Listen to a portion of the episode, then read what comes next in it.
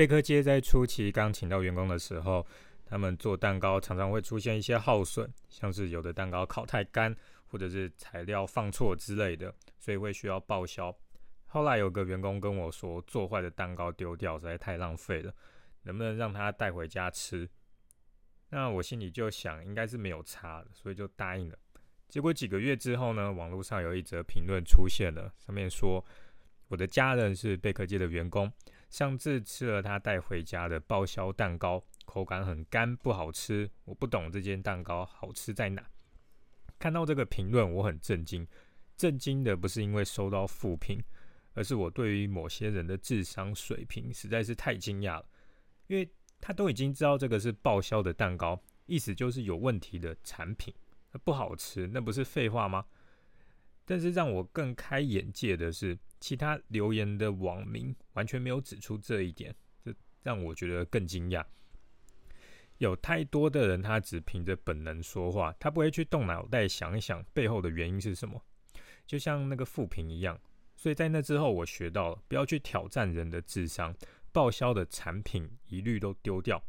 除非报销的这个产品只是外观有一点瑕疵，本身还是很好吃的话，我才会给值得信任的员工带回家吃。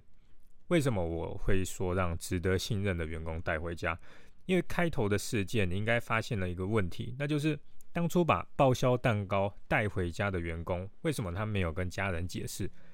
要是他家人吃的时候说很难吃，这个员工也应该要说，这本来就是做坏的蛋糕，原本吃起来不是这样。虽然他家人已经知道这个是报销蛋糕了，可是如果这个员工有更加的帮忙来强调的话，应该多少可以让家人的脑袋理解。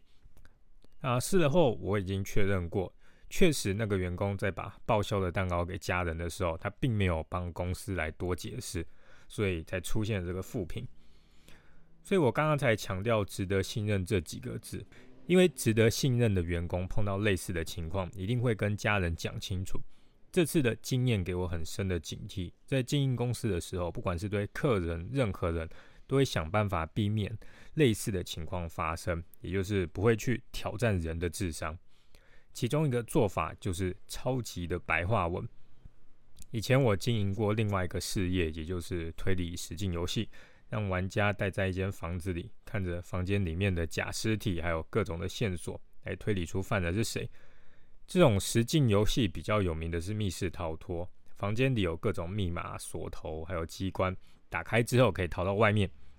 会玩实境游戏的客群，有的人只喜欢推理，他不喜欢去解那些密码还有锁；有的人是相反，他看到越多的锁越高兴；有的人是两种都喜欢。至于我的话，就是属于只喜欢推理，不喜欢解锁的，所以我设计的实境推理游戏几乎是没有密码锁的，大部分都是推理。结果网络上开始出现这样子的评论，说这个推理游戏没有什么密码锁可以解，不推荐。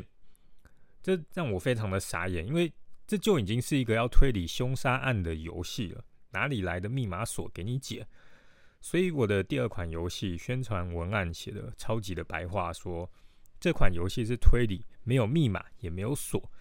所以如果你比较喜欢密室逃脱类型的玩家，不适合这款游戏。结果第二款游戏再也没有类似那种让我傻眼的评论，这个都是超级白话文的功劳。常常老板在写文案的时候会想要写的正式一点，不然怕会影响到公司的形象。可是我发现很多的时候。正式文案根本没有几个人看得懂，一定要用超级的白话文，才可以预防不少问题发生。就像刚刚举的实境游戏例子一样，因为动脑袋是一件很辛苦的事情，文字如果写的不白话，就算脑袋动一圈，只要不到一秒钟的时间，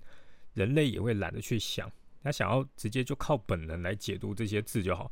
像是我出的第一款推理实境游戏，玩完游戏之后，知道了凶手的动机手法。只要花一秒钟去想一想，就会知道这个主题是推理凶杀案，所以现场出现一堆的密码锁，那是不合理的。可是多花那一秒钟去动脑袋，人就懒了，他们就直接靠本能，看到推理实境游戏后面那四个字“实境游戏”，就让大脑依靠过去的经验，觉得这游戏要有一堆的密码锁。但是如果写的够白话，直接讲明了这个游戏里面没有密码锁。让这些人不需要动脑袋想也知道意思，就像是打了个预防针一样，让他们不会有错误的期待，对服务内容失望。另外一个例子是我最近去了一间拉面店，他们有一款产品是超浓厚的拉面，产品介绍上面写，因为太浓了，浓到没有汤可以喝，新客人请不要尝试，请点我们的一般拉面来试就好。很白话，比较不会有人点了那超浓厚的拉面之后再来抱怨说太浓了。可以看得出来，店家应该是有被客人抱怨过，所以才把文案改成这样。而且白话的文案常常比官腔的文案更吸引人，除了不需要让人动脑之外，还可以让行销更有力。你可以试试看。